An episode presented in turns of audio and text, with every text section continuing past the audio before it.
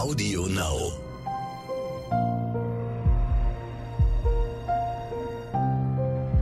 Verbrechen von nebenan. True Crime aus der Nachbarschaft.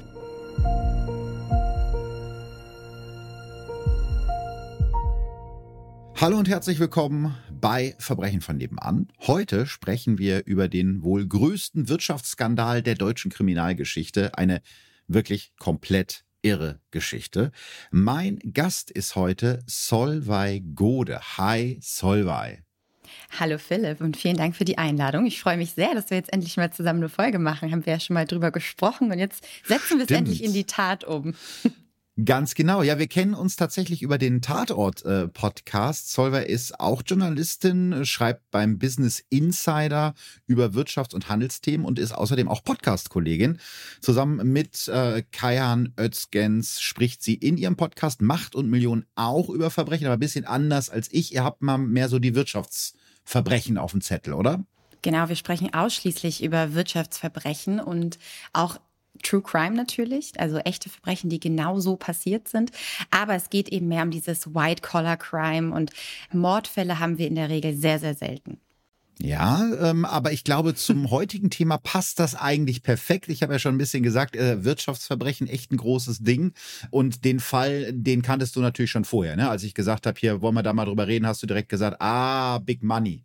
Genau, habe ich gesagt, okay, da bin ich sofort dabei. So einer meiner Lieblingsfälle. Wir haben da auch schon eine Folge darüber gemacht, über Flowtex und Big Money. Und ähm, das ist wirklich eine super spannende Figur. Und der Fall ist einfach auch für die deutsche Wirtschaftsgeschichte sehr, sehr interessant. Deswegen finde ich super, dass du den auch nochmal aufgreifst. Sehr gerne. Lass uns äh, direkt reinstarten. Wie immer gibt es bei mir eine kleine Inhaltswarnung vorab. Ehrlich gesagt braucht man die aber heute nicht, weil, wie du schon gesagt hast, besonders blutig wird es nicht bei der Art von Verbrechen. Dankeschön an der Stelle nochmal, muss ich loswerden, an Christiane. Die hat mich mehr oder weniger auf diesen Fall gebracht. Die arbeitet nämlich im Archiv der Stadt Ettlingen und hat mir unglaublich viel Recherchematerial für diesen Fall zur Verfügung gestellt. Also Dankeschön, Christiane. Also so viel Zeitungsartikel habe ich, glaube ich, noch nie gelesen in Vorbereitung auf einen Fall, aber es gibt auch viel zu erzählen. Sawyer, bist du bereit? Ich bin bereit. Let's go. Sehr gut.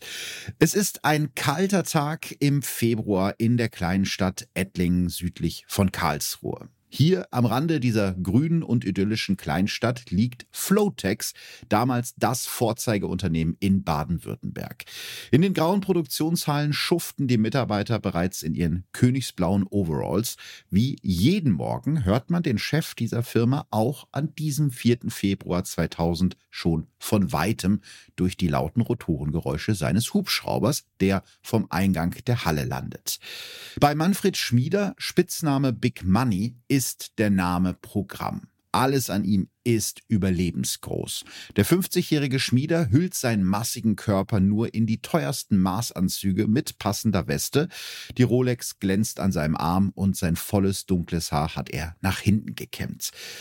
Natürlich könnte der Scheich von Karlsruhe, wie man ihn hier nennt, die 15 Kilometer von seiner Villa auf dem Karlsruher Turmberg bis zu seiner Firma auch mit dem Auto fahren. Aber Manfred Schmieder hat keine Zeit für Staus. Außerdem reißt es sich im Heli sehr viel beeindruckender. Tag und Nacht steht der Helikopter auf Abruf für ihn bereit. Manchmal nutzt er ihn auch nur, um zum Mittagessen nach Frankreich rüber zu fliegen. Jeder soll sehen, dass Manfred Schmieder ein erfolgreicher Geschäftsmann, wenn nicht sogar der erfolgreichste Geschäftsmann hier in der Umgebung ist. Seine Firma produziert und verkauft hier in Ettlingen sogenannte Horizontalbohrmaschinen, eine absolute Innovation, mit denen man Leitungen unter der Erde verlegen kann, ohne den ganzen Boden aufreißen zu müssen. Die Maschinen verkauft Flotex zum Stückpreis von 1,5 Millionen Mark. Erwin Teufel, der damalige Ministerpräsident von Baden-Württemberg, hat Flotex vor kurzem das Schmuckstück der heimischen Wirtschaft genannt. Man kann also sagen, das Geschäft läuft bestens zumindest bis zu diesem Freitag.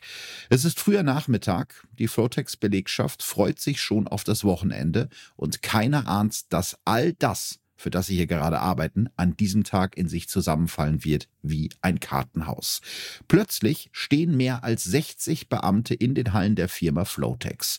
Steuerfahnder, Kriminalpolizisten der Landespolizeidirektion Karlsruhe und gleich mehrere Staatsanwälte. Sie haben mehrere Haftbefehle dabei, unter anderem einen für Manfred Schmieder. Es ist der Beginn der Aufdeckung des größten Betrugsfalls der deutschen Wirtschaftsgeschichte. Ja, allein Manfred Schmieder ist ja eben so eine super spannende Figur. Du hast ihn eben schon ein bisschen beschrieben mit der Rolex, den zurückgegelten Haaren, wie man sich halt so einen reichen, ja, protzigen Typen, sag ich jetzt mal, vorstellt. Und lass uns doch mal jetzt so ein bisschen über den sprechen und diesen Charakter so ein bisschen evaluieren. Ja, du hast, du hast recht. Also Big Money, der sieht wirklich schon aus wie so ein reicher Fabrikbesitzer aus dem Bilderbuch, eigentlich aus einem Kinderbuch, wie man sich den vorstellt. Seine Geschichte ist gar nicht so glamourös, also zumindest nicht seine Vergangenheit. Der ist nicht mit dem silbernen Löffel im Mund geboren. Manfred Schmieder wird am 3. Juli 1949 in Karlsruhe als Sohn eines Kaufmannes geboren und wächst in einem Vorort der Stadt auf. Schon in jungen Jahren wird Manfreds Begeisterung für Geschäfte deutlich. Während andere Jugendliche in seinem Alter nach der Schule zum Fußballtraining oder zum Musikunterricht gehen, verbringt Manfred seine Freizeit lieber in der Firma von dem Vater eines Freundes. Schon mit 16 beginnt Manfred neben der Schule Lebensversicherungen am Telefon zu verkaufen. Ich war schon immer ehrgeizig, ich wollte immer etwas machen, so wird er es später selber beschreiben. Zu viel Zeit für ein Sozialleben hat Manfred da nicht. Vielleicht ist das auch ein Grund, warum er in seiner Kindheit und Jugend eher wenig Freunde hat. Aber Schmieder entdeckt schnell, dass er andere Menschen mit materiellen Dingen beeindrucken kann. Von dem Geld, das er sich nebenbei verdient, kauft sich Manfred damals ein neues Moped, das schickste der ganzen Klasse. In der Schule ködert er sich so neue Freunde und Bewunderer. Dass das ein gutes Mittel ist, um Menschen für sich einzunehmen, wird damit für Manfred deutlich und später auch für alle seine Geschäftspartner. Doch um an weitere solcher Statussymbole ranzukommen und sich diesen Status überhaupt aufzubauen, führt eigentlich kein Weg an Arbeit vorbei. Und so macht Manfred Schmieder mit dem weiter, womit er sich als 16-Jähriger schon beweisen konnte, verkaufen. Nach einem abgebrochenen VWL-Studium gründet Schmieder einen Gebrauchtwagen- und Schrotthandel, was jetzt erstmal nicht so richtig lukrativ klingt, sondern eher so nach Gebrauchtwarencenter Titus Jonas aus den drei Fragezeichen. Absolut. Ähm, aber das ist so sein erster Schritt in die Unternehmerwelt und tatsächlich läuft es gar nicht so schlecht. Manfred Schmieder beginnt mit alten VWs. Wenig später verkauft er Mercedes und andere Luxusautos aus Italien. Die bringen natürlich gut Geld ein, aber irgendwann reicht es Manfred Schmieder nicht mehr nur Autoverkäufer zu sein er will das ganz große Geld machen. Und ich muss sagen, diesen Lebenslauf finde ich deshalb auch so spannend, äh, vor allem wenn man ihn mit anderen Millionenbetrügern vergleicht, zum Beispiel jetzt auch mit Jürgen Haxen, also Mr. Money, über den habe ich ja in meinem Buch geschrieben, also mhm. Millionenbetrüger, der reiche Anleger um ihr Geld geprellt hat. Es gibt da schon einige Parallelen in den Biografien, wenn man sich solche Leute anguckt, wie den Haxen oder den Schmieder. Voll. Das ist eine Kindheit oft ohne viel Reichtum. Studiengänge oder Ausbildung werden schnell hingeschmissen und dann ist da dieser unbedingte Wille nach dem großen Geld. Ist das sowas, wo du auch sagen würdest aus deinen Erkenntnissen, dass das typisch ist für solche Finanzbetrüger? Ja, ich nick hier schon ganz fleißig. Mhm. Ähm, das ist mir wirklich sehr oft aufgefallen. Das haben wir auch immer wieder in unseren Fällen, die wir behandeln, weil es eben, wie du auch sagst, um dieses schnelle Geld vor allen Dingen geht. Und das schnelle Geld erreicht man nun mal nicht, wenn man den langen Weg über eine Ausbildung, über ein Studium oder sowas erreicht. Ja, und was ich ganz spannend finde, wenn man jetzt das zum Beispiel vergleicht mit jemandem, der, keine Ahnung, ein Start-up gründet, weil er denkt, das ist ein mhm. geiles Produkt, äh, ich will das Produkt nach vorne bringen und da geht's halt erstmal um die Idee. Und ich glaube, so Leuten wie Manfred Schmieder ist eigentlich vollkommen egal, womit sie ihr Geld verdienen. Der hätte auch, keine ja. Ahnung, äh, eine Franchise-Kette von McDonalds übernehmen können. Da geht's wirklich nur darum, wie komme ich am schnellsten und am effektivsten an die Kohle, damit ich damit prassen kann. Das ist so ein bisschen das, was hängen bleibt, ne? Genau, er hatte ja jetzt nicht eine Affinität zu Horizontalbohrmaschinen, ja. auf die wir auch gleich nochmal in Ruhe kommen. Ja. Aber das war jetzt nicht sein absolutes Herzensprojekt oder so. Hm, ja, genau, du hast recht, da geht es irgendwie vornehmlich um das Geld. Und wie er an diese Horizontalbohrmaschinen gekommen ist, das erzähle ich euch jetzt. Im Jahr 1986 nämlich, da ist Schmieder Ende 30, begegnet er einem Mann, der sein Leben für immer verändern wird. Er lernt den promovierten Bauingenieur Klaus Kleiser kennen. Der schlanke, dunkelhaarige Mann trägt eine runde Brille, unter der seine buschigen Augenbrauen zum Vorschein kommen. Er und Manfred Schmieder verstehen sich auf Anhieb gut. Doch nicht nur freundschaftlich soll es bei den beiden laufen. In den USA stoßen sie auf eine Geschäftsidee, in der sie sehr, sehr großes Potenzial sehen, nämlich diese Horizontalbohrmaschinen, die jetzt schon ein paar Mal angesprochen wurden. Mit diesen Maschinen ist es nämlich möglich, Rohrleitungen unterirdisch zu verlegen, ohne den Boden aufreißen zu müssen. Das heißt im Klartext keine Baustellen und auch keine wochenlangen Straßensperrungen, weil da wird ja erst sonst äh, die Grube ausgehoben und am Ende wird sie wieder zugeschüttet und im schlechtesten Fall muss nochmal neu geteert werden.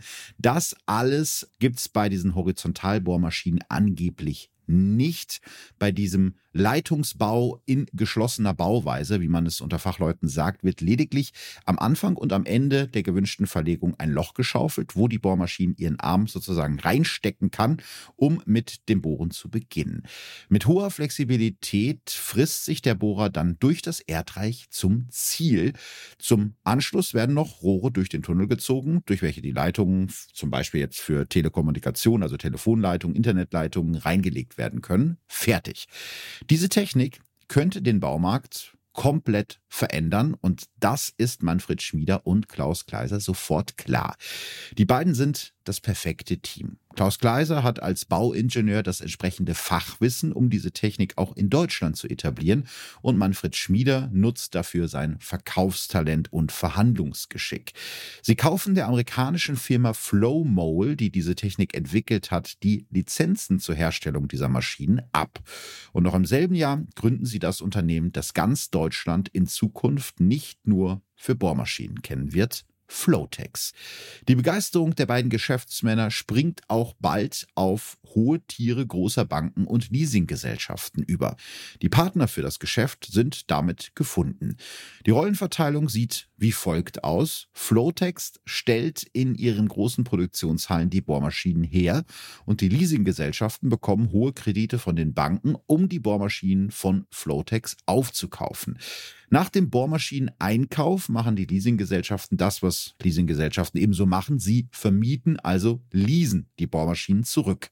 Das Prinzip äh, Leasing habt ihr vielleicht schon mal gehört in Bezug zum Beispiel auf Autoleasing. Ne? Der, so einer Leasinggesellschaft gehören bestimmte Objekte, die sie dann an ihren Kunden vermieten.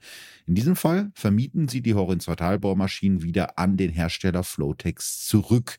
Die Mieten bzw. Leasingraten der Bohrmaschinen zahlt Flowtex aus den Einkünften, die sie durch den Verkauf der Maschinen gemacht haben. Das Geld fließt also wild hin und her, ist vielleicht etwas kompliziert für jemanden, der das noch nie gehört hat. Das nennt man, glaube ich, Sale und Lease Back.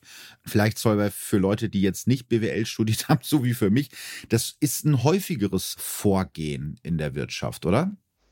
Ja, also das ist ein Verfahren, das sehen wir häufig zum Beispiel im deutschen Mittelstand, weil da gibt es natürlich auch viele Unternehmen, die noch sehr in der Produktion tätig sind, wo es eben mhm. um viele große Maschinen geht, wie auch bei Flowtex, von denen ja jetzt nicht unendlich viele existieren oder die auch schwer und teuer zu produzieren sind. Deswegen ist es da ganz häufig, dass da dieses Verfahren verwendet wird und da macht das auch absolut Sinn, weil ähm, ja, man muss ja jetzt nicht für mehrere Aufträge immer wieder eine neue Maschine auch produzieren und dann kann die ja auch an andere Unternehmen eben auch äh, verliest werden letztendlich. So und ähm, mit dem Verkauf von so einem Objekt aus dem sogenannten Anlagevermögen, also aus dem eigenen Besitz, kann das Unternehmen quasi, man nennt das gebundenes Kapital freisetzen. Also mhm. man hat damit letztendlich einfach mehr Cash, kann man letztendlich ja. sagen. Und man hat mehr okay, Geld zur Verfügung in ja. dem Beispiel, was du gerade gesagt hast, finde ich das komplett nachvollziehbar, dass man jetzt nicht eine mhm. Maschine, die man nur äh, drei Jahre braucht, dass man die jetzt nicht kauft und die dann nur rumstehen hat den Rest der Zeit.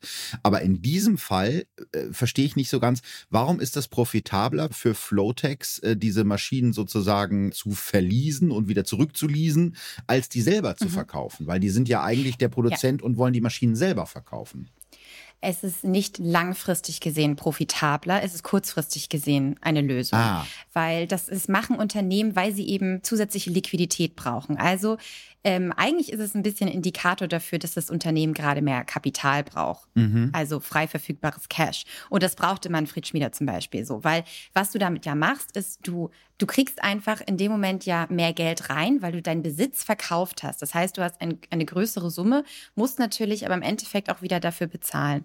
So, und was das jetzt damit macht, dadurch, dass du das zusätzliche Kapital bekommst, also das zusätzliche Cash, verringert sich deine Bilanzsumme und gleichzeitig steigert eben sich deine Eigenkapitalquote. Also wenn sich jetzt Wirtschaftsprüfer hinterher die Bücher angucken von diesem Unternehmen, dann sieht das für sie erstmal gut aus, weil sie ohne diese Maschine ja weniger Verbindlichkeiten haben. Das heißt, haben weniger Kosten. Also wenn du so eine Maschine hast, musst du ja auch die Reparatur, Instandhaltung mhm. und all sowas bezahlen. Das kostet ja alles eben wieder. Aber du hast ja quasi eine höhere Eigenkapitalsquote, weil du das ja verkauft hast. Und das ist etwas, was wiederum einen positiven Effekt hat auf deine Kreditwürdigkeit. Weil wenn du eine hohe Eigenkapitalquote hast, bekommst du bei Banken und ähm, ja bei anderen Unternehmen vielleicht eher mehr Geld und eher mehr einen Kredit. Das heißt, Flotex konnte sich dadurch auch wieder bessere Kredite bei anderen Banken holen, weil sie eben diese hohe Kreditwürdigkeit aufgrund der hohen Kapitalquote hatten. Und ähm, was anderes ist auch noch spannend, wenn diese Leasingraten, die gelten nämlich als langfristige Abgaben in der Steuererklärung. Und jeder, der schon mal seine mhm. Steuererklärung selbst gemacht hat, der weiß, dass man ganz viele Ausgaben auch wieder absetzen kann von der Steuer. Und das kann man eben mit diesen Leasingraten auch. Das heißt, man spart da auch noch mal Geld. Also es hat schon einige Vorteile, aber, und den einen großen Nachteil, den hast du ja auch schon angesprochen, ist, Leasingraten sind in der Regel teurer. Das heißt, du zahlst langfristig gesehen, also auf jetzt mehrere Jahre gerechnet, auf 10, 20 Jahre gerechnet, zahlst du natürlich mehr, als ja bei einem Autoleasing auch so, als wenn du dir das einfach kaufst. Wollte ich gerade sagen, das ist ja beim Auto auch so. Du denkst jetzt vielleicht erstmal 400 Euro Leasing im Monat ist ja gar kein Problem. Ähm, aber wenn du es hochrechnest, auch bei Handys ist es ja ganz oft so, ne, wenn du das Handy über den Vertrag bezahlst, dass du dann genau. auf die gesamte Vertragslaufzeit mehr bezahlst, als wenn du es direkt auf einen Schlag kaufen würdest. Aber dafür brauchst du natürlich das Cash, um es dir direkt auf den einen Schlag zu kaufen. Und das heißt, wir, genau, wir fassen das mal. Das hatten sie ja damals nicht. Genau. Deswegen ja. brauchten sie das Cash. Ja, okay. Also das sieht erstmal sozusagen auf dem Papier so aus, dass die Firma mehr Cash hat, als sie eigentlich haben sollte. Und steuerlich ist es auch noch besser, weil sie diese Ausgaben steuerlich geltend machen können. Okay, also ein, genau, ein riesengroßes, kompliziertes Gebilde, damit man am Ende des Tages als Firma ein bisschen solventer aussieht, als man eigentlich ist. Genau. Das ist jetzt ganz spannend. Äh, sie haben jetzt dieses System installiert und mit diesem diesen zurückgeleasten Maschinen, die Flotex ja eigentlich gar nicht mehr gehören, sondern die Leasinggesellschaften, fährt die Firma jetzt auf Baustellen, um Leitungen zu verlegen. Also es klingt ja erstmal alles nach einem guten Deal für alle. Alle verdienen daran. Die Leasinggesellschaften verdienen daran, die Banken verdienen daran, Flotex verdient daran. Alle happy, alle kriegen ein bisschen Geld. Und so äh, erhalten Schmieder und Kleiser die erste Finanzierung in Höhe von 20 Millionen Mark, was ja, glaube ich, auch ungewöhnlich hoch ist für eine Firma, die eigentlich gerade erst gestartet hat und wo man noch gar nicht weiß, wo geht die Reise hin. Ne? Absolut. Und damals, glaube ich, äh, für die erste Finanzierung hatten sie ja auch noch diese Maschine gar nicht. Die war noch gar nicht fertig gebaut. Mhm. Das heißt, im Prinzip haben alle so ein bisschen in die Vorstellung davon investiert, dass es eine Maschine gibt, die toll funktioniert. Genau. Wie toll die funktioniert, da kommen wir jetzt gleich nochmal drauf. Im ersten Jahr verkauft Flowtex so schon um die 100 Bohrmaschinen. Und wie ich am Anfang schon gesagt habe, kostet eine von diesen Horizontalbohrmaschinen im Verkauf 1,5 Millionen. Da kommt also ziemlich was zusammen. Schon nach kurzer Zeit wird also aus dem Kauf von Lizenzen aus den USA ein großes Unternehmen mit vielen Mitarbeitenden und Gewinn in Millionenhöhe. Die Geschäfte laufen bestens und das soll auch jeder sehen. In hochwertig produzierten Werbespots sollen auch Normalsterbliche, die äh, weder was mit Leitungsverlegungen noch mit großen Leasinggeschäften am Hut haben, erfahren, was die Firma tut. Bei uns gibt's keinen Lärm, bei uns gibt's keinen Dreck, bei uns gibt's keine aufgerissenen Straßen, keine Beeinträchtigung des Verkehrs, erklärt Klaus Kleiser in einem dieser Spots. Dutzende weiße LKWs, alle verziert mit dem blauen Flowtex Flotex-Logo, fahren Informationen über eine breite Landstraße. Aus der Vogelperspektive erkennt man, dass die LKWs allesamt auf ihren Aufhängern zwei Meter lange, weiße, verschachtelte Geräte tragen, nämlich die berühmten Horizontalbohrmaschinen. Dann gibt es noch einen anderen Spot, den ich mir angeguckt habe, der ist irgendwie auch ganz süß gemacht. Da äh, sieht man so eine Baustelle, an welcher eine Horizontalbohrmaschine zum Einsatz kommt. Und das ist keine normale Baustelle, weil man sieht jetzt irgendwie keinen Dreck und auch keine Straßensperrung. Und da kommt so ein kleiner Junge dazu in Latzhose und fragt ganz neugierig, ich dachte, dachte, sie verlegen eine Gasleitung. Und dann kommt der Bauarbeiter da aus seiner Grube mit seinem weißen Flotex-Helm und sagt ganz lässig, wir machen das anders als sonst, wir verlegen unter der Erde. Und auch das finde ich ganz spannend, weil Flotex ist ja gar keine Firma, die für den Endverbraucher herstellt. Das heißt, eigentlich haben die am Ende des Tages gar nichts davon, Werbespots im normalen Fernsehen zu zeigen, weil da, wenn Lieschen Müller weiß, was Flotex ist, ist das vielleicht schön, aber dadurch verkaufen die ja keine Maschine mehr, oder? Genau, es ist ja eigentlich eine B2B-Firma, die natürlich mhm. an andere äh, Businesses ähm, quasi verkauft äh, oder eben ihre Maschinen auch verleiht. Aber das ist total spannend, da kommen wir bestimmt später nochmal drauf, dass die anderen Baufirmen in der Branche ja auch super skeptisch eigentlich schon waren, als da dieses New Kid on the Block auf einmal um die Ecke kommt mit dieser angeblich so tollen Technologie. Ähm, ja, aber das, darum geht es natürlich, dieses Bild in der Gesamtbevölkerung zu erzeugen, dass es ja alles so mega toll läuft, weil das hat ja was mit unserer Wahrnehmung zu tun. Wenn du das überall siehst, im Fernsehen, auf Plakaten, dann denkst du ja, ah ja, das, ist, das muss ja gut laufen, weil sonst könnten die sich ja auch überhaupt nicht diese Werbespots leisten. Und dann ist es einfach omnipräsent. Und darum ging es ihm, genau das zu erzeugen. Ja, man sagt ja äh, im Amerikanischen immer so schön, fake it till you make it. Und das ist äh, eigentlich genau. genau. das Ding. Ne? Also da wird jetzt was gezeigt, was inszeniert. Und Big Money liebt diese teuren Werbespots. Am allerliebsten würde sie direkt vor der Tagesschau laufen lassen. Die Selbstinszenierung von Manfred Schmieder und seiner Firma Flotex funktioniert, das muss man auch sagen, bestens. Baden-Württemberg ist stolz, die Heimat eines so erfolgreichen Unternehmens zu sein. Als Ende der 90er Jahre im Raum steht, dass Flotex seinen Firmensitz aus Ettlingen verlegen könnte, halten in der Umgebung alle den Atem an. Manfred Schmieder ist jetzt ganz oben angekommen. Er ist das Gesicht des Erfolges und ein großer Wohltäter. 1995 zum Beispiel spendet Schmieder 100.000 Mark an das Ettlinger Kinderhaus, so viel wie noch nie jemand vor ihm. Und er zeigt sein Reichtum gern. Big Money liebt alles, was fährt, fliegt oder schwimmt und zwar am allerliebsten richtig teuer. Schicke Helikopter, Flugzeuge und fette Yachten. Alleine 20 Millionen Mark kostet ihn die 55 Meter lange Yacht Malana, die er vom Sultan von Brunei gekauft hat, damals einer der reichsten Männer der Welt. Oder der Mercedes 300 SL mit Flügeltüren für damals 3 Millionen Mark in einer Sonderausstattung mit, Achtung, geweiteten Sitzen, damit der übergewichtige Manfred Schmieder in den Sportwagen passt. Finde ich auch irgendwie einen lustigen Funfact, weil man sieht ja oft so Sportwagen mit älteren oder nicht ganz so schlanken Herren, wo du dich dann immer fragst, wie kommen die da rein und raus. Aber wenn du genug Geld hast, ist auch das kein Problem. Eines haben sie eigentlich in der Regel alle in common und das war diese Cabrio-Frisuren, nenne ich das. Diese meist ja dann auch weißen Haare schon, die länger sind und halt so nach hinten durch den Wind äh, Stimmt. Aber manchmal dann auch mit Gel nach hinten gekämmt. Und genau so eine Frisur hat Manfred Schmieder, außer dass die Haare ja. äh, nicht weiß sind. Aber du hast recht, Cabrio-Frisur ist ein sehr, sehr schönes Bild. Das passt eigentlich perfekt. Und seine, ich nenne es mal Protzerei, die äh, stoppt natürlich nicht bei Sportwagen. Auf dem Karlsruher Turmberg besitzt Manfred Schmieder ein parkähnliches Anwesen mit Hubschrauberlandeplatz, Hallenbad und diversen Gebäuden auf einem 60.000 Quadratmeter großen Grundstück. Allein dieser Palast hat damals einen Wert von umgerechnet 6,5 Millionen Euro. Dazu kommt dann noch eine Villa in Uruguay, ein Chalet im Schweizer Luxus-Skiort St. Moritz, eine Finke auf Ibiza, ein Luxushaus in Florida und mehrere Apartments. An den Wänden von Schmieders teuren Häusern hängt noch teurere Kunst. Mehrere Ölbilder von Marc Chagall, ein Mickey Mouse von Keith Haring oder etwas Abstraktes vom niederländischen Expressionisten Willem de Koning. Wobei man sagen muss, dass Schmieder eigentlich überhaupt gar keine Ahnung von Kunst hat. Das ist also rein dekorativ. Das spellt sich äh, erst später raus. Mindestens einer der Chagalls, die er für sehr viel Teuergeld gekauft hat, ist gefälscht. Und auch das finde ich spannend.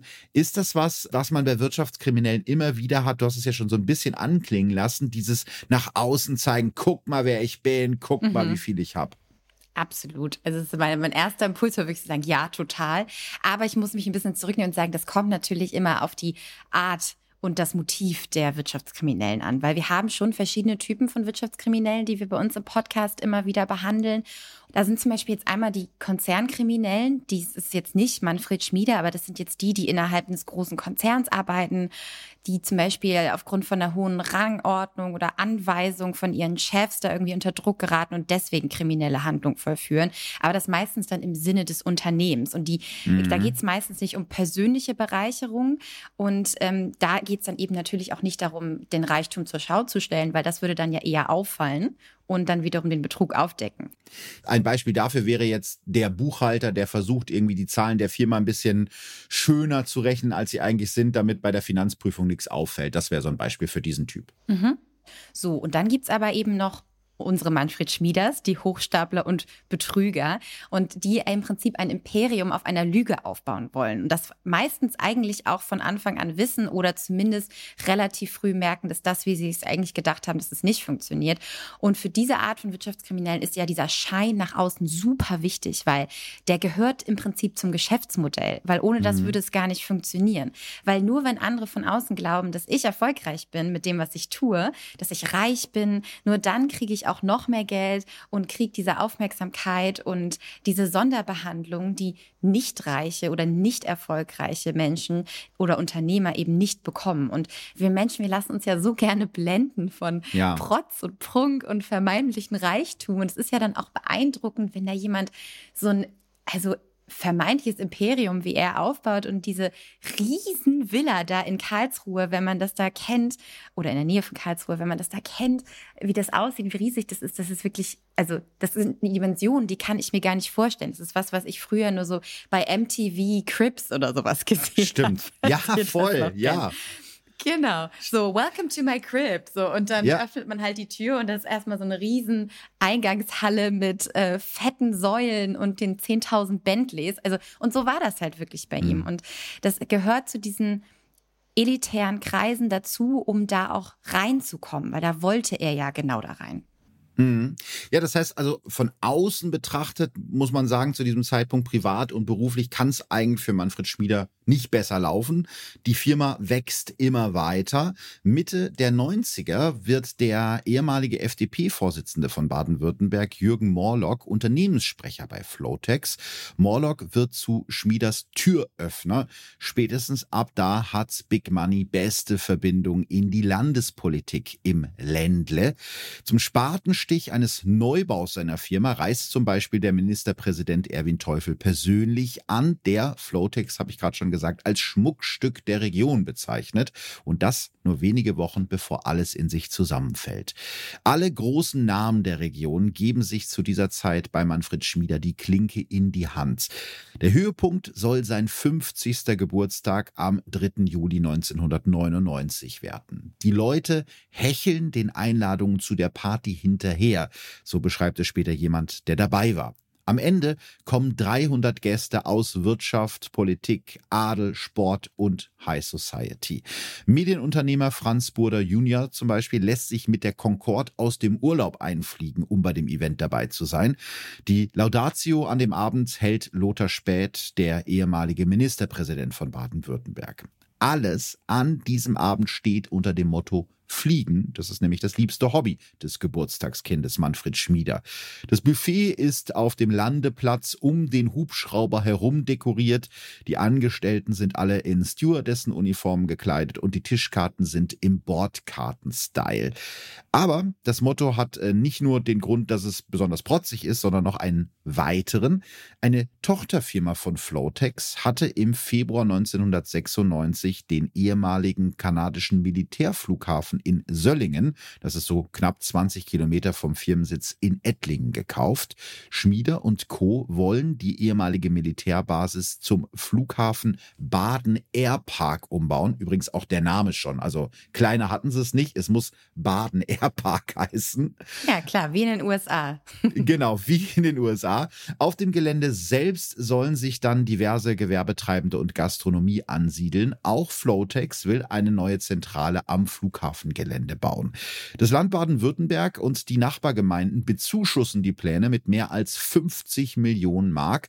Manfred Schmieder gehört also nicht nur ein sehr gut gehendes Unternehmen, ein riesiges Anwesen, mehrere Sportwagen, äh, eine Yacht und Hubschrauber, sondern auch einfach mal ein ganzer Flughafen. Ich finde, dieser Flughafen, der steht ja wirklich bildhaft für diesen fast schon Größenwahn, den Big mhm. Money da an den Tag gelegt hat. Aber so sehr wie das Schmieder-Imperium damals nach Erfolg aussah, war ja dann doch nicht alles Gold, was geglänzt hat, weil wir wären hier ja nicht bei dir im Podcast von Verbrechen von nebenan, wenn das Ganze nicht doch einen kleinen Haken hätte.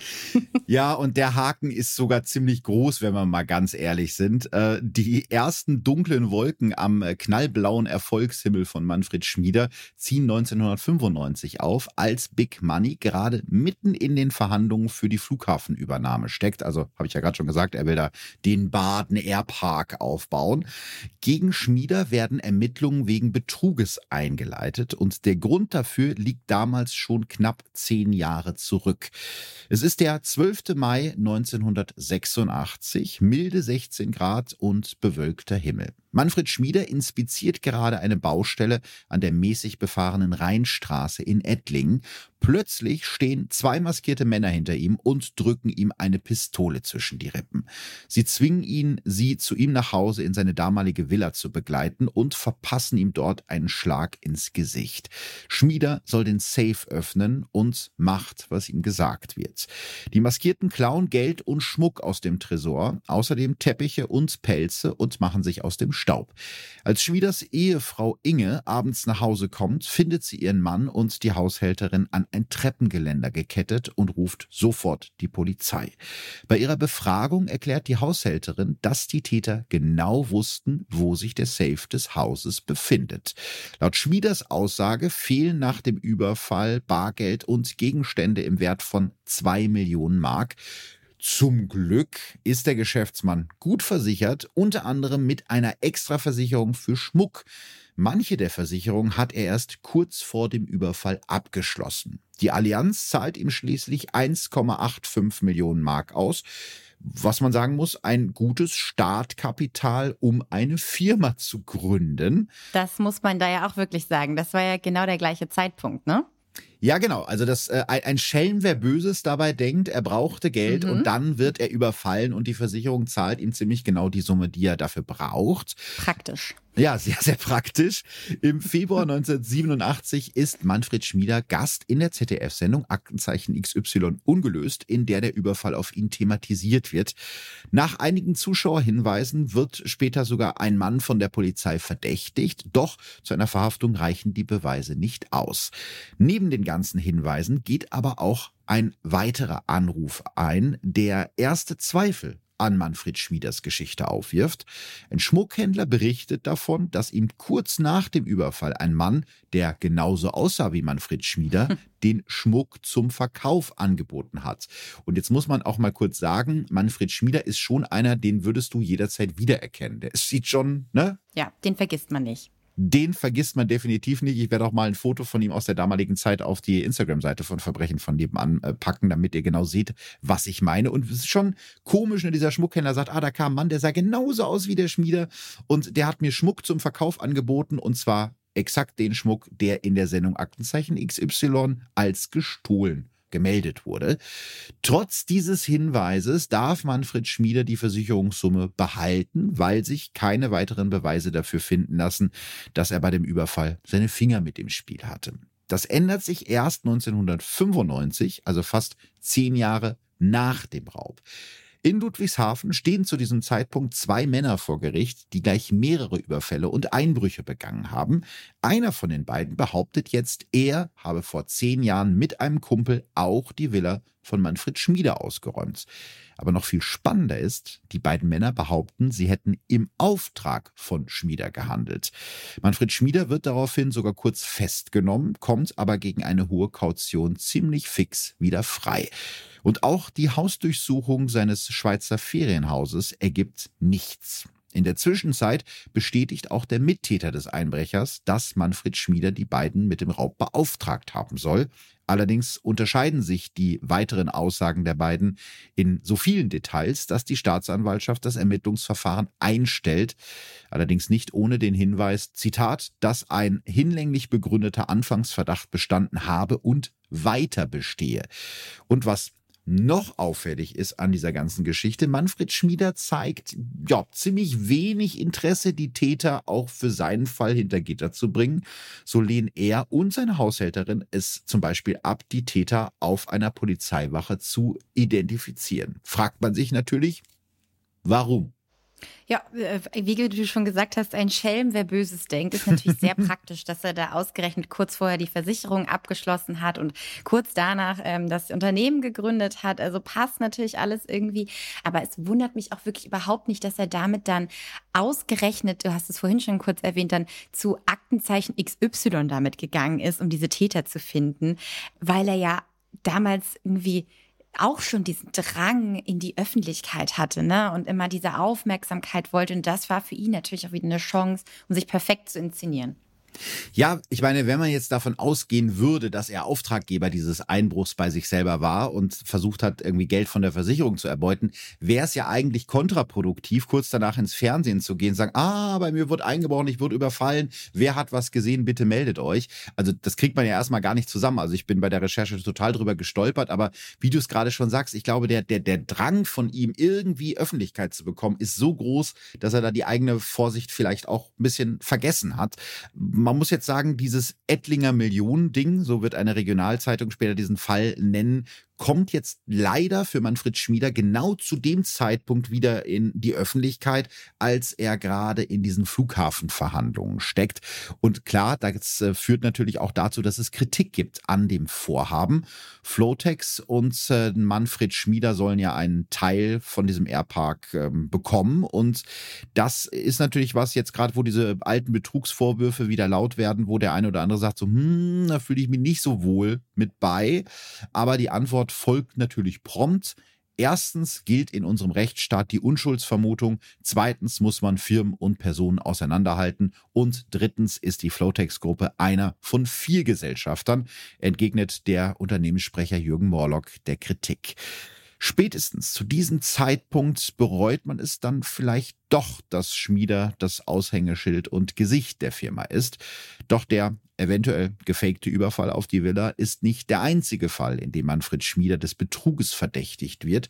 Schon in den 90ern gibt es erste Verdachtsmomente. Am 25. April 96 zum Beispiel geht beim Finanzamt Weimar eine anonyme Anzeige ein, in der es heißt, dass bei Flotex viel mehr Bohrmaschinen verliest werden, als tatsächlich vorhanden sind. Das Finanzamt gibt die Anzeige an die Staatsanwaltschaft Mannheim und die dann an die Kollegen in Karlsruhe weiter. Es passiert ähnlich wie bei den Ermittlungen wegen des angeblich gefakten Überfalls ziemlich genau nichts. Kriminalhauptkommissar Mario Petzold, der damals im Fall des falschen Raubüberfalls ermittelt hat, sagt später, bei jedem anderen, der wäre verurteilt worden und nicht ignoriert oder totgeschwiegen. Das hatte den Eindruck, die Sache, die muss man erledigen, ohne viel Aufsehen. Jahrelang werden immer wieder Ermittlungen gegen Manfred Schmieder und seine Firma Flotex angestoßen und nach kurzer Zeit wieder ohne größeres Aufsehen eingestellt. Auch das spannend. Man hat das Gefühl, dass die Politik und die Justiz so ein bisschen ihre Hand über den Manfred Schmieder gehalten haben, ne?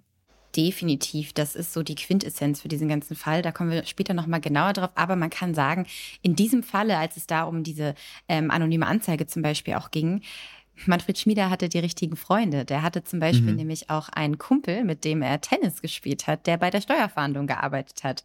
Und Ärgerlich. das ist natürlich sehr praktisch. Ja, äh, also für ihn praktisch, für, für, ihn für die äh, Leute, die ihn vielleicht drankriegen wollten, eher ärgerlich. Ne? Ja. Man, man weiß natürlich nicht genau, was der dem da alles erzählt hat, aber wie gesagt, es, es drängt sich halt der Eindruck auf, dass da irgendwie ein bisschen gemauschelt wurde. Definitiv. Und am Ende sind es dann Ermittler aus dem Ausland, die praktisch die deutsche Justiz zum Jagen tragen, heißt, glaube ich, so ein altes Stichwort. Also ähm, Ermittler aus Spanien und Portugal, die dann den Anstoß geben für die größten Betrugsermittlungen der deutschen Wirtschafts Geschichte.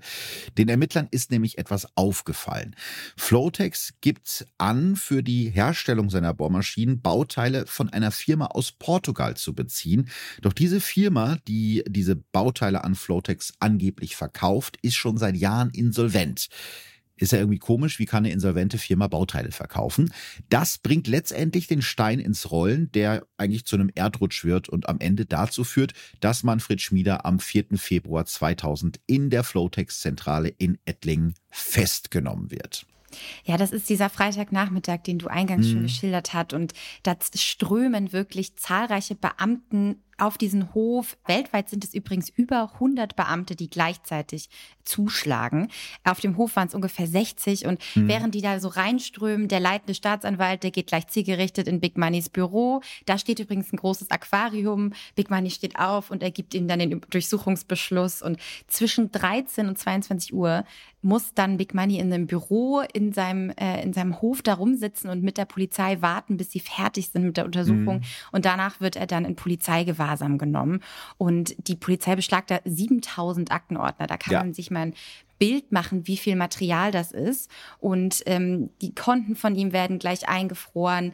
Ähm, insgesamt hatte er über 383 Konten. Wow. Also ich habe eins. ich habe zwei und komme mir damit schon sehr nach Business vor. Ja, oder wenn man dann noch ein Depot hat oder so, dann denkt man, okay, man hat seine Finanzen noch drauf. Aber ja. Manfred Schmied hatte 383 Konten und das zeigt, glaube ich, so ein bisschen, wie komplex dieses ganze Firmenimperium war und wie er das eigentlich alles aufgebaut hat. Und vielleicht sollten wir da jetzt mal drauf kommen, mhm. was da eigentlich genau passiert ist. Ja, definitiv. Also als Manfred Schmieder und Klaus Kleiser Mitte der 80er die Firma Flowtex gründen, sind sie tatsächlich davon überzeugt, die Innovation auf dem deutschen Markt zu sein. Manfred Schmieder glaubt wirklich an diese Maschinen. Die ersten 20 Millionen Mark der Finanzierung nutzen er und Kleiser also für den Bau der ersten Dutzend Horizontalbohrmaschinen. Und von nun an kaufen die Leasinggesellschaften die Maschinen fleißig ab. Das Sale and Leaseback System ist jetzt schon im vollen Gange das haben wir am Anfang mal erklärt. Flotex baut. Die Banken geben ihre Kredite an die Leasinggesellschaften. Die Leasinggesellschaften kaufen die Bohrmaschinen und Flotex mietet die Bohrmaschinen für die Einsätze wieder zurück. Doch auch wenn der Start jetzt so gut gelaufen ist, bleiben Kunden und Einsätze irgendwann aus. Denn diese Top-Idee aus Amerika. Ich meine, es klingt ja in der Vorstellung total toll. Man muss den Boden nicht mehr aufreißen. Man kann den Bohrkopf da einfach irgendwie unter der Erde herführen. Kein Dreck, kein Staub, äh, keine Löcher im Boden. Alles ganz toll. Toll. Das funktioniert leider in der Realität nicht, denn dieser flexible und steuerbare Bohrkopf der Horizontalbohrmaschine gräbt sich vielleicht in Arizona geschmeidig durch das sandige Erdreich. In Deutschland sind die Bodenverhältnisse leider ein bisschen anders. Da sind Leitungen im Weg, Steine, Rohre und vielleicht auch mal ab und zu die eine oder andere Weltkriegsbombe. Das heißt, diese Innovation scheitert so ein bisschen am deutschen Boden. Und all das haben Schmieder und Kleiser nicht so richtig auf dem Schirm, als sie in den USA die Lizenzen für das System kaufen, um damit in Deutschland richtig groß Kasse zu machen. Aber ich meine, nur weil jetzt die Technik nicht so richtig funktioniert, alles hinschmeißen und den Traum vom großen Geld begraben, also den hat ja zumindest Schmieder wirklich extrem geträumt. Er wollte ja unbedingt erfolgreich und reich werden. Äh, soll er jetzt wieder vielleicht Gebrauchtwagen verkaufen? Das kommt natürlich für Manfred Schmieder überhaupt nicht in Frage und für Klaus Kleiser auch nicht.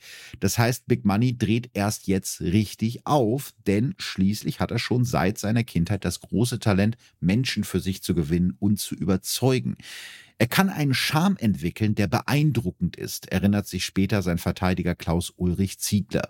Und genau diesen Charme nutzt Schmieder nun, um seine Firma zu retten, wenn auch nicht ganz legal. Schmieder kommt auf die Idee, die Schwächen dieses Sale- und Leaseback-Verfahrens auszunutzen, um zu verbergen, dass seine Maschinen eigentlich gar nicht richtig funktionieren. Kannst du vielleicht an der Stelle mal ganz kurz erklären, das Verfahren selbst haben wir ja schon mal erklärt, aber mhm. diese Schwäche von diesem Verfahren, die er ausnutzt, vielleicht kannst du da ein bisschen uns das mal erläutern. Die ist ganz einfach letztendlich. Die größte Schwäche ist, dass diese Maschinen nie den Hof verlassen haben. Stimmt. Die sind nie woanders hingekommen. Mhm. Und dieser Verkauf fand letztendlich nur auf dem Papier statt, da die Maschinen ja sofort wieder eingesetzt werden sollten. Und so hat Manfred Schmieder das ja auch immer wieder verkauft. Er hat ja auch immer gesagt, wenn der Prüfer kam und es standen halt nur so, keine Ahnung, fünf Maschinen darum statt irgendwie 200. Und sie haben gefragt, wo sind denn die ganzen anderen Maschinen? Ja, die sind im Einsatz. Die sind im Einsatz auf einer Baustelle, ist ja klar. und ähm, so hat das natürlich gut äh, gemacht. Und das haben ihm deswegen natürlich auch irgendwie alle geglaubt. Ähm, ja, es ist jetzt nicht so, dass ähm, die Leasinggesellschaften die abgekauft und dann erstmal abgeholt haben, wie jetzt, wenn ich irgendwie ein Handy von dir über eBay Kleinanzeigen kaufe oder so, dann komme ich mhm. zu dir hin, hol das ab. Und wenn du dann irgendwann sagen würdest, hey, ich will mir das jetzt nochmal wieder von dir ausleihen, dann würdest du zu mir kommen und das bei mir wieder abholen und dann wieder zurückbringen. Und so ist es natürlich gar nicht gelaufen. Also die sind immer da geblieben. Ja, das ist das Spannende ist ja eigentlich, Flotex ist ja sowohl Hersteller der Maschinen als auch Kunde der Maschinen am Ende des Tages. Genau. Und wie du schon gesagt hast, die verlassen die Halle gar nicht und äh, existieren tatsächlich eigentlich nur auf dem Papier, zumindest ein, ein Großteil von diesen Maschinen. Und das ist eben genau das, was Manfred Schmieder, Klaus Kleiser und ihre Komplizen ausnutzen. Bis Februar 2000 hat Flotex insgesamt 3142 Horizontalbohrmaschinen an die Leasinggesellschaften verkauft für 1,5 Millionen das Stück. Der Haken an der Sache, von diesen über 3000 Maschinen existieren in Wirklichkeit gerade mal 270, also nicht mal ein Zehntel. Über Jahre hinweg verkauft Flotex also Maschinen, die es gar nicht gibt, die nur auf dem Papier existieren.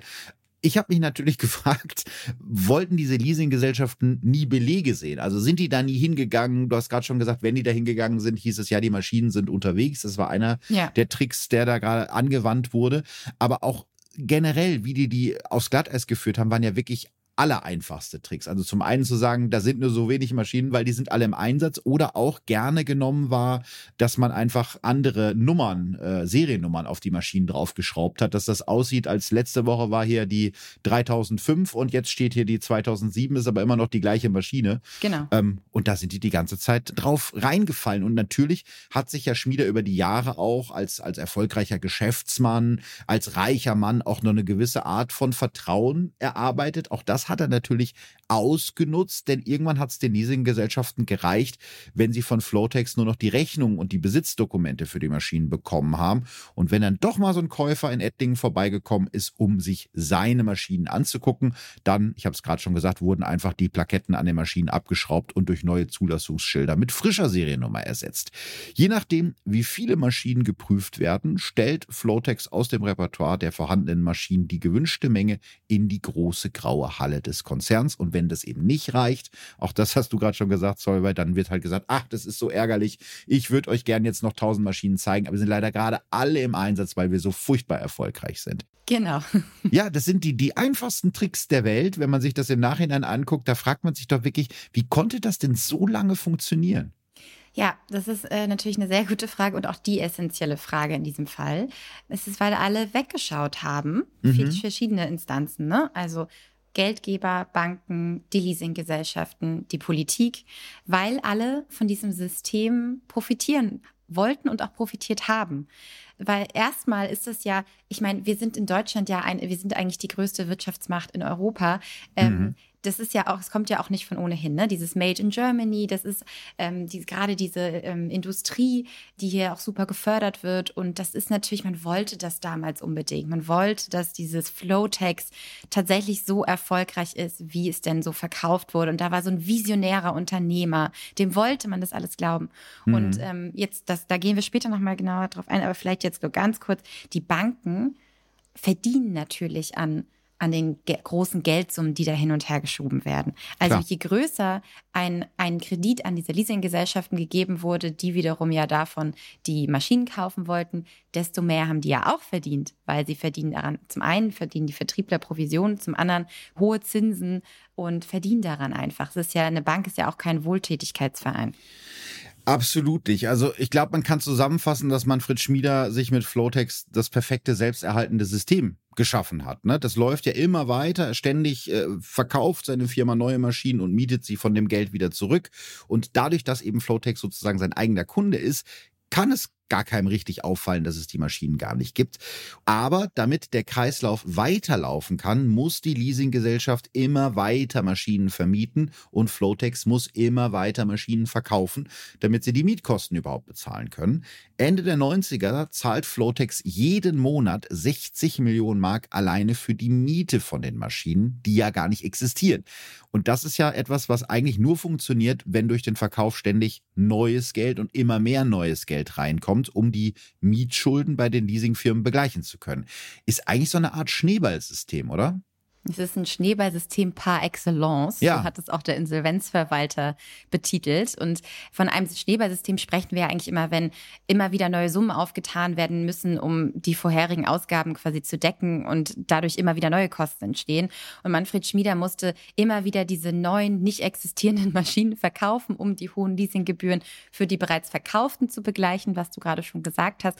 Und so entsteht dann natürlich dieser gefährliche Kreislauf, aus dem die Flowtex-Manager einfach nicht mehr herausgekommen gekommen sind. Und ich meine, versuch mal, wie durch Zauberhand Aufträge im Wert von 60 Millionen Euro wie pro Monat reinzuholen, weil das wäre ja die einzige Möglichkeit, die er gehabt hätte, zu sagen, okay, ich finde jetzt auf einmal doch noch irgendwie einen Auftrag ja. und aber 60 Millionen Euro im Monat, das ist halt, das schaffst du nicht. Und er hat auch mal gesagt, wissen Sie eigentlich, wie stressig das ist, jeden Monat 60 Millionen Euro aufzutreiben? Also hat sich da auch ein bisschen in Selbstmitleid gesuhlt.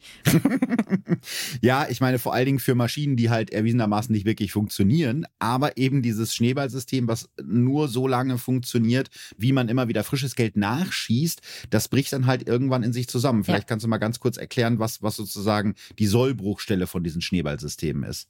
Ja, man sieht das ähm, in sehr vielen Branchen. Also zum einen, also ein Schneeballsystem, das so werden Geschäftsmodelle bezeichnet, die zum Funktionieren eigentlich eine ständig wachsende Anzahl an Teilnehmern oder Geldern benötigt. Mhm. Und man kann sich das wirklich so vorstellen wie ein Schneeball, der einen Hang hinabrollt und dabei immer größer wird, mit jedem Teilnehmer oder im Falle von Flowtex mit jedem Kredit und mit jeder Verkaufssumme aus diesen Bohrmaschinen immer weiter anwächst.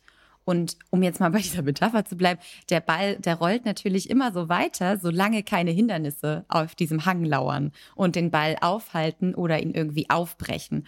Und ähm, das ist dann bei Flowchecks ja auch irgendwann passiert. Und bei diesem Schneeballsystem, da wird halt immer ein Profit für alle Beteiligten irgendwie suggeriert.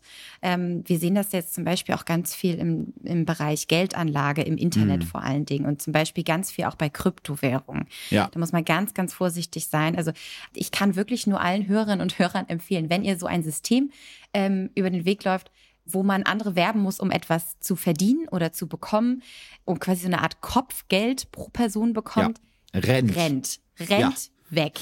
Das ist meistens nicht seriös und da kann man wirklich ganz, ganz viel Geld verlieren. Ja, ich finde es ganz schön, wie Manfred Schmieder das selber mal beschrieben hat. Er hat äh, gesagt, wir haben im Prinzip die Zukunft vorweggenommen und aufs Papier gepackt. Also ist jetzt natürlich sehr schön formuliert. Und so reiten er und seine Komplizen sich immer tiefer in diesen Betrug rein, auf extra präparierten Baustellen, an denen der Boden besonders weich und sandig ist, so dass das System garantiert funktioniert, wird die neue Bohrtechnik demonstriert. Und so kann jeder Geschäftspartner sehen, dass die Horizontalbohrmaschine Maschinen von Flowtex auch wirklich funktionieren. Und jetzt passiert etwas sehr Spannendes. Irgendwann scheinen Manfred Schmieder und Flowtex so erfolgreich, dass man ihnen sprichwörtlich alles abkauft. Das ist sozusagen diese self-fulfilling prophecy des Erfolges. Fake it till you make it. Und genau dieser Erfolg und Reichtum, den Manfred Schmieder so gerne irgendwie nach außen zeigt, der lockt dann nicht nur Menschen, sondern auch Kredite an. Vor allem Politiker der CDU und FDP sonnen sich im Schein des Vorzeigens Vorzeigeunternehmers und sind spätestens nach der ein oder anderen fetten Parteispende noch überzeugter von Flotex. Wenn sich dann doch mal jemand für die Werkshallen oder die Fertigung der Maschinen vor Ort interessiert, dann werden diese Besuche extra kurz gehalten, damit keinem etwas auffällt.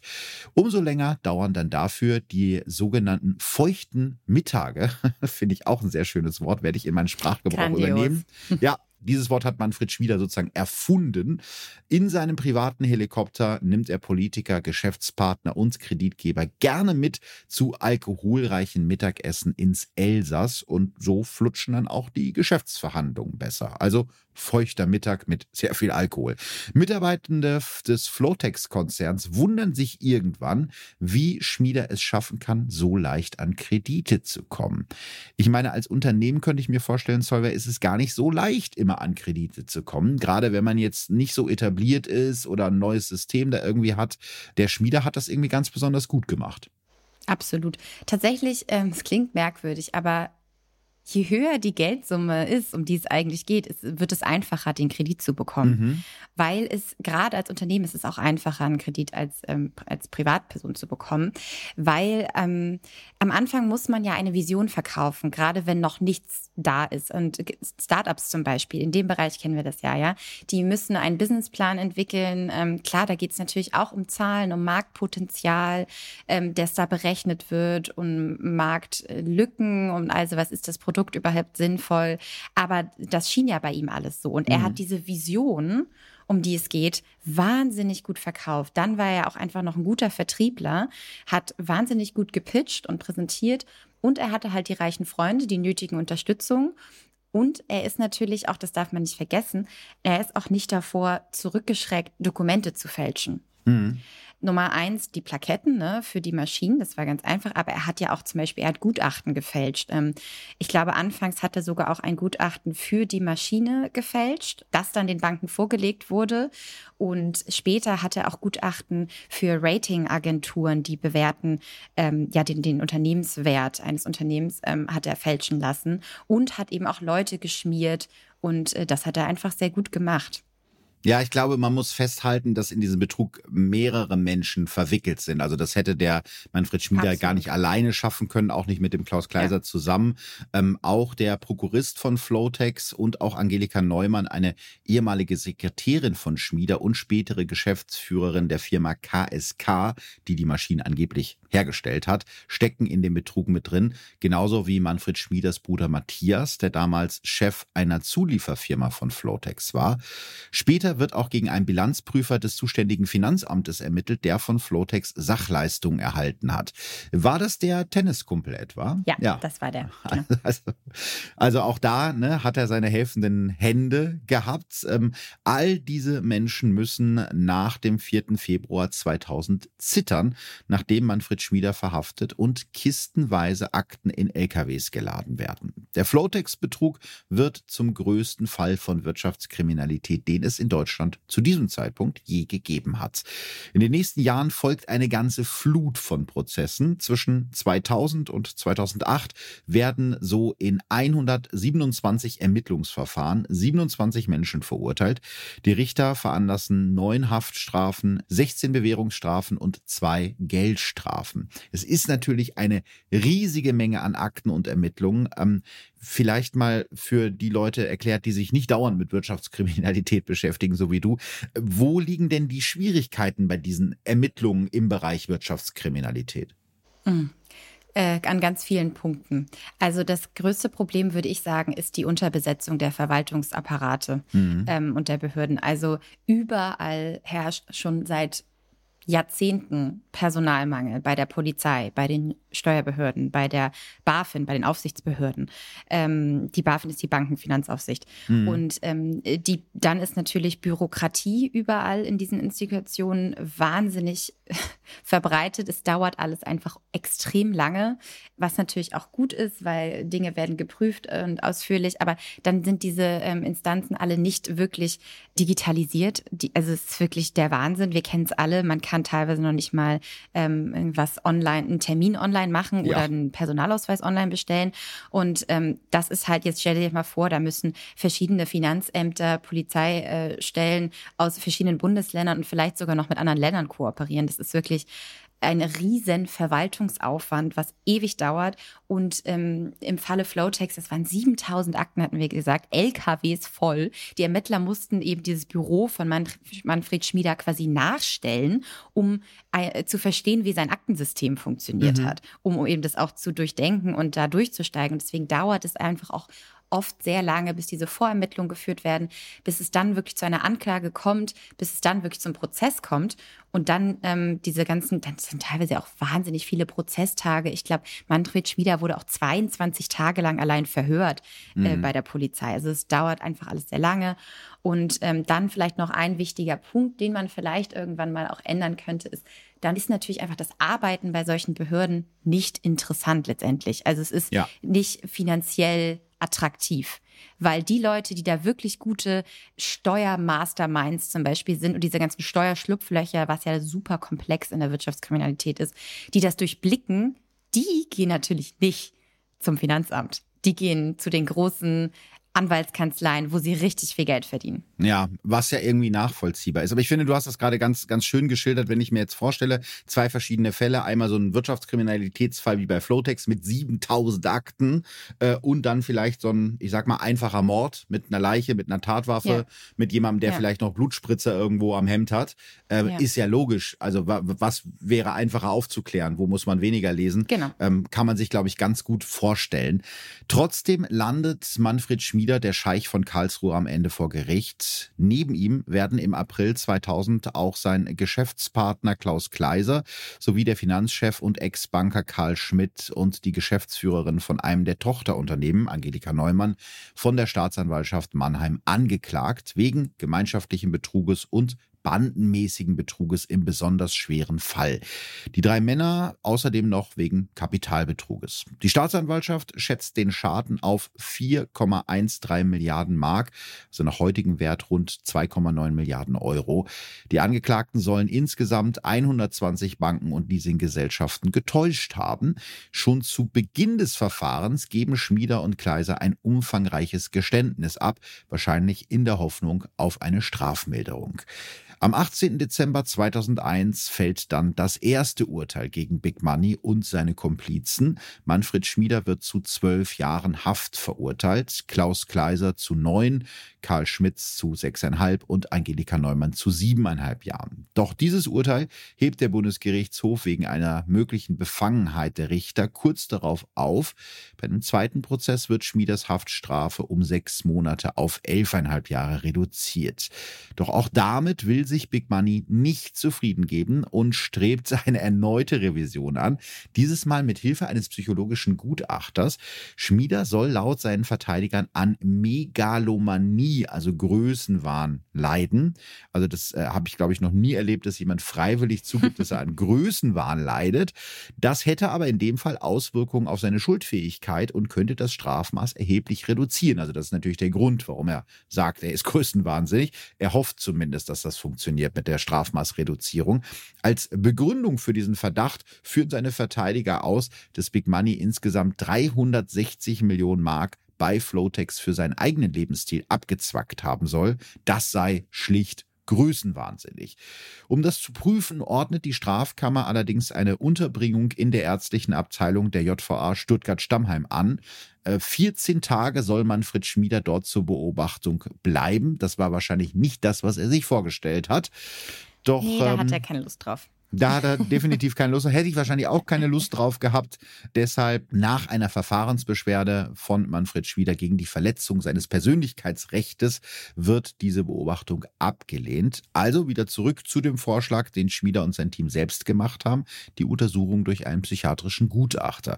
Und dieser findet dann auch eine Diagnose bei Big Money, nämlich, und die finde ich wirklich großartig, ein Harry Potter Phänomen der halluzinatorischen Wunscherfüllung. Ja, toll. Hast du es vorher schon mal gehört? Nein, ich glaube, das hat der Gutachter sich in nicht. dem Moment wahrscheinlich ausgedacht, weil es besonders gut darauf passte. Ähm, der Psychiater. Ja, aber ist ja wirklich so, ne? er, er, er, wünscht sich was und zaubert sich das quasi, wie, wie ein Zauberer wie Harry Potter. Und er hat es ja irgendwie, hat ja sogar funktioniert ein Stück weit.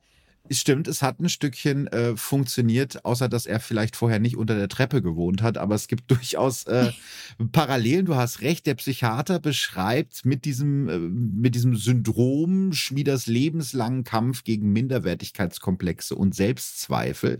Zitat: Dieses innere Image des Gebrauchtwagenhändlers, das hat er all die Jahre zu überwinden versucht. So sagt der Gutachter vor Gericht. Er attestiert Schmieder zwar megalomanische Züge, aber eben keinen krankhaften Größenwahn. Also keine psychische Störung und damit auch keine Strafmilderung für Big Money. Enttäuscht zieht Schmieder die Revision zurück. Das Urteil mit der Haftstrafe von elfeinhalb Jahren wird damit rechtskräftig. Schmieder ist ab da an ein verurteilter Betrüger und die Ära Flowtex Vergangenheit. Ja, elfeinhalb Jahre Haft für Big Money weiß ich gar nicht, wie ich das einschätzen soll. Also für Wirtschaftskriminalität ist es, glaube ich, schon eine ziemlich saftige Strafe, oder? Voll. Also normalerweise, wir erleben es ja wirklich auch oft, dass ähm, viele äh, Konzernbosse dann auch wirklich einfach ohne Haftstrafe davon kommen und einfach nur mit einer Geldstrafe, weil irgendwie Wirtschaftskriminalität immer noch so ein bisschen als Kavaliersdelikt irgendwie abgestempelt wird. Das ist in dem Fall echt ein sehr relativ hartes Urteil. Man muss aber auch sagen, also der ist das höchste Strafmaß wäre 15 Jahre gewesen. Mhm. Also er hat jetzt mit den elfeinhalb Jahren noch einigermaßen Glück gehabt und man muss auch sagen, dass man meistens diese Wirtschaftsstraftäter nie die komplette Haftstrafe absitzen müssen. Und er hat ja eben auch ein vollumfängliches Geständnis abgelegt. Das hat sich auch nochmal strafmildernd ausgewirkt. Aber ich glaube, er hat dann natürlich eben mit dieser Argumentation der, der Größenwahnsinnigkeit, der versuchte halt immer noch irgendwie weiter zu verhandeln und das ja. Beste für sich rauszuholen.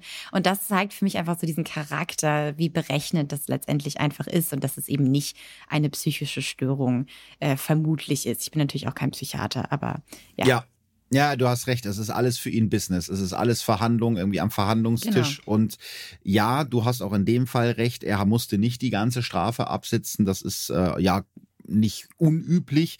Am 2. Oktober 2007 wird Manfred Schmieder auf Bewährung aus dem Gefängnis entlassen. Zu diesem Zeitpunkt hat er zwei Drittel seiner Strafe abgesessen. Aber das ist nicht das letzte Mal, dass Schmieder mit dem Gesetz in Konflikt gerät. 2013 steht er erneut vor Gericht. Die Straftat soll er diesmal begangen haben, als er noch in Haft saß. Das muss man auch erstmal schaffen. Obwohl er, ja, obwohl er nach dem Platzen der Flotex-Blase angeblich vollkommen pleite war, ließ Manfred Schmieder zwischen 2005 und 2006 noch aus der Haft insgesamt vier wertvolle Gemälde von Marc Chagall, also das waren die echten Chagalls, nicht der gefälschte, mhm. und einen Geländewagen in der Schweiz sozusagen an den Behörden vorbei zu seiner mittlerweile geschiedenen Ehefrau schleusen. Äh, natürlich nicht nur an den Behörden, sondern auch an seinen Gläubigern vorbei und damit illegal, weil die Gläubiger hätten natürlich ganz gerne ein bisschen was wiederbekommen. Big Money gesteht alles und wird zu einer Bewährungsstrafe von einem Jahr und zehn Monaten verurteilt.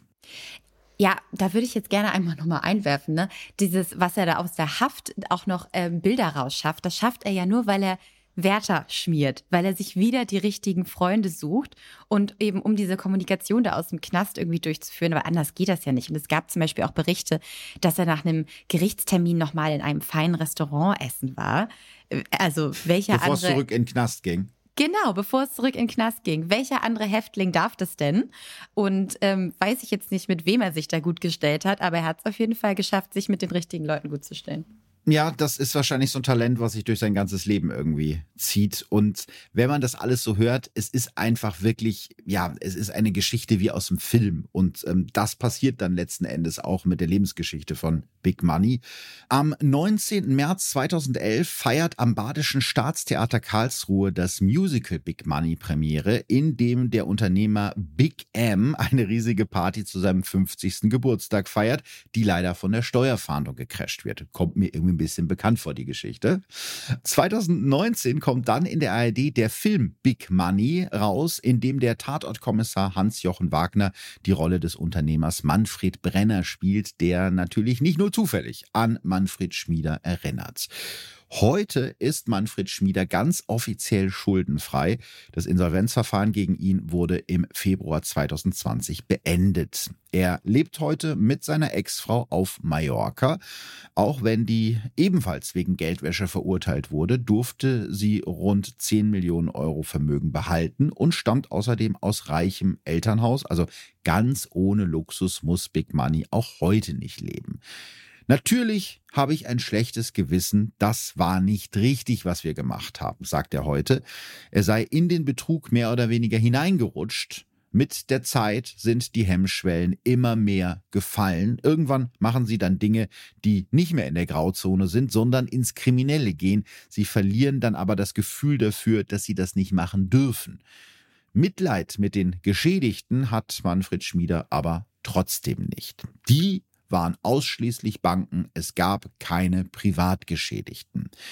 Die etwa 4000 Mitarbeiter, die mit dem Zusammenbruch von Flotex ihren Job und damit vielleicht auch ihre Zukunft oder ihre Familien verloren haben, würden das wahrscheinlich ein bisschen anders sehen. Das denke ich auch. Ähm, wir haben ja tatsächlich noch eine Sache vergessen. Und zwar mhm. ist bei Manfred Schmieder auch noch ein Prozess in der Schweiz gewesen gegen ihn und gegen seine Ehefrau.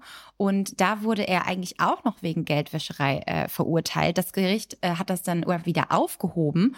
Und vor einem Jahr ungefähr, letztes Jahr, hat äh, das Thurgauer Obergericht dann sogar Manfred Schmieder und seiner Ex-Frau eine Entschädigung zugesprochen.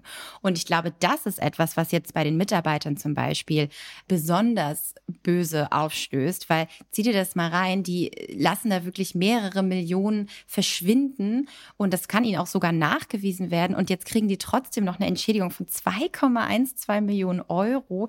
Also ich glaube, das ist halt etwas, was dann irgendwie das den den Eindruck äh, ja, hinterlässt, dass diese Leute einfach sehr, sehr weich immer noch auch fallen. Ja, total. Also ich, ich habe so ein bisschen das Gefühl, das klang ja auch bei dir gerade auch schon so an, dass man sagt, bei diesen White-Collar-Crimes, also weiße Kragenverbrechen, wo es um, um Anzugträger geht, dass man da sagt, na ja, die haben ja jetzt keinen umgebracht oder keinen verletzt, aber man darf ja eben nicht vergessen, da sind ja ganz viele Existenzen bei den Bach runtergegangen, nämlich Leute, die ihren Job verloren haben. Genau, und das ist ja dann auch so eine typische äh, Argumentation oft, ja, wir haben ja nur Banken betrogen, so von wegen, ich bin der, der Robin Hood, ne, der ja nur von den Reichen und den, den bösen Banken nimmt. Ja, dass er da jetzt nur die, die Banken betrogen hat, das sehe ich jetzt nicht als irgendwie weniger schlimm an. Und ich finde es jetzt auch wirklich sehr irgendwie schlecht zu sehen, wie er da trotzdem immer noch dieses Leben auf Mallorca lebt und den, von dem Reichtum seiner Frau, von der er sich praktischerweise hat scheiden lassen, damit das nicht mehr eingezogen werden kann, das Geld. Und das heißt, bei ihr liegt das jetzt natürlich sicher. Ja, genau, das ist sehr interessant, weil ich habe mich gefragt, warum lebt er mit der zusammen, wenn er mit der, wenn er von ihr geschieden ist, aber es ist eher so eine Scheidung auf dem Papier. Ganz klar. Also ich meine, natürlich bin ich da jetzt nicht Mäuschen gewesen bei deren Scheidung, aber das ist meine Vermutung, dass sie sich natürlich im Knast haben scheiden lassen, damit äh, die da noch irgendwelche Vermögenswerte sichern konnten. Und das wurde ihnen ja zum Teil sogar auch nachgewiesen. Im Falle der Schweiz ähm, konnten sie jetzt aufgrund eines ja letztendlich Formfehlers konnte das nicht durchgesetzt werden, das Urteil. Aber die wollten dann letztendlich das Geld zur Seite schieben und ähm, halt dann auch davon leben. Und sie hat ja auch noch aus Familienkreisen, hat sie auch noch Geld. Sie kommt eh schon aus reichen Kreisen und er kann jetzt halt bei ihr in ihrer Villa von ihrem Geld leben. Was glaubst du, du hast ja selber auch einen Podcast oder eine Podcast-Folge über diesen Fall gemacht. Was macht den Flowtex-Betrug, was macht die Geschichte von Big Money so besonders? Ja, das ist, ähm, also es war ja eben, wie gesagt, der größte Fall von Wirtschaftskriminalität mit der höchsten Schadenssumme bis dato. Und es hat eben einfach auch gezeigt, äh, wie korrumpierbar viele Instanzen sind und ähm, dass so viele Beteiligte daran waren aus Politik, Wirtschaft, die weggesehen haben, weil sie davon profitiert haben. Und ich glaube, ohne Korruption und auch irgendwie Naivität und Loyalität und Heimatverbundenheit ähm, wäre das alles nicht so passiert, weil das ist ja in diesem im Ländle ne, passiert und ähm, das hat ja damit auch ganz viel zu tun gehabt, weil man wollte dieses Vorzeigeunternehmen unbedingt haben. Man wollte, dass dieses ja, Vorzeigeunternehmen jetzt aus Baden-Württemberg in die Welt kommt und äh, das Land quasi gut vertritt. Und ich glaube, das ist das, was das ja so besonders macht. Aber das ist ja eine ganz spannende Frage, die man ja nicht nur jetzt in diesem Fall bei Big Money stellen kann, sondern auch bei anderen Finanzbetrügern, bei Jürgen Haxen, der den Leuten ja teilweise komplett irre Geschichten erzählt hat und die haben dem trotzdem die Millionen äh, auf den Tisch geschmissen. Ja. Die Frage ist ja, wollen wir vielleicht alle am Ende des Tages manchmal auch gerne betrogen werden? Wollen wir das alles glauben, was uns da erzählt wird? Ja, ich glaube schon. Also ähm, doch, wir sind da, es ist auf jeden Fall manchmal ein blinder Fleck. Ähm, ja, also ich glaube, man muss einfach vorsichtig sein, ja. Wenn dir jemand, also ich bin so, wenn mir jemand mit Geldscheinen vor der Nase rumwedelt, ist für mich einfach so das größte Warnzeichen. Wenn ich irgendwelche Videos sehe von irgendwelchen Vertretern, die mir sagen, so, kannst du jetzt schnell Cash machen, dann denke ich nicht, oh geil, das will ich auch, dann denke ich mir, oh Gott, geh weg. Aber ich glaube, es gibt eben, es ist halt dieser Eindruck von Reichtum, der uns so begeistert und, ähm, und eben dieses, ja, Vorzeigeunternehmertum. Ich glaube, das, das wollten halt so viele in ihm auch sehen, letztendlich. Das glaube ich auch, weil viele Arten von Betrug, gerade Finanzbetrug, funktioniert ja auch nur, weil derjenige, der betrogen wird, daran glaubt und teilweise auch über den gesunden Menschenverstand hinaus daran glaubt. Ja. Zum Abschluss vielleicht noch eine Frage, die mich persönlich sehr interessiert, weil man merkt dir das total hm. an, wenn du über diese Sachen sprichst. Du brennst da total für. Ähm, woher kommt diese Faszination für diese Art von Verbrechen, die ja schon eine spezielle Art von Verbrechen ist bei dir? Absolut. Ähm, schön, dass man das merkt. ähm, naja, zum einen sind es natürlich wahnsinnig spannende Geschichten und Persönlichkeiten, um die es da geht. Also ich würde sagen, es sind auch in der Regel exzentrischere oder besondere Persönlichkeiten, um die es da mhm. geht. Aber vor allen Dingen ähm, werden diese White-Collar-Crimes ja auch oft gar nicht als so schlimm wahrgenommen und als irgendwie Kavaliersdelikte aber die haben halt viel, viel größere Auswirkungen auf unsere Gesellschaft, als wir oft denken. Also ein Beispiel, das ich immer gebe, ist zum Beispiel im Cum-Ex-Fall. Das sind ja diese Steuerdeals, die ihr wahrscheinlich auch jetzt in den Zeitungen immer mal wieder gesehen habt, wo wirklich 30 Milliarden Euro am deutschen Fiskus vermutlich vorbei geschleust wurden. Und das ist Steuergeld, das uns wirklich fehlt. Also diese Einnahmen, man könnte das mal runterrechnen. Wir haben in Deutschland 30.000 Schulen. Das würde bedeuten, dass von diesen 30 Milliarden, die von Unternehmen am Fiskus vorbeigeführt wurden, da könnte man jeweils eine Million Euro für jede Schule in Deutschland haben. Ja, und wir wissen alle, wie schlecht die Digitalisierung an deutschen Schulen ist.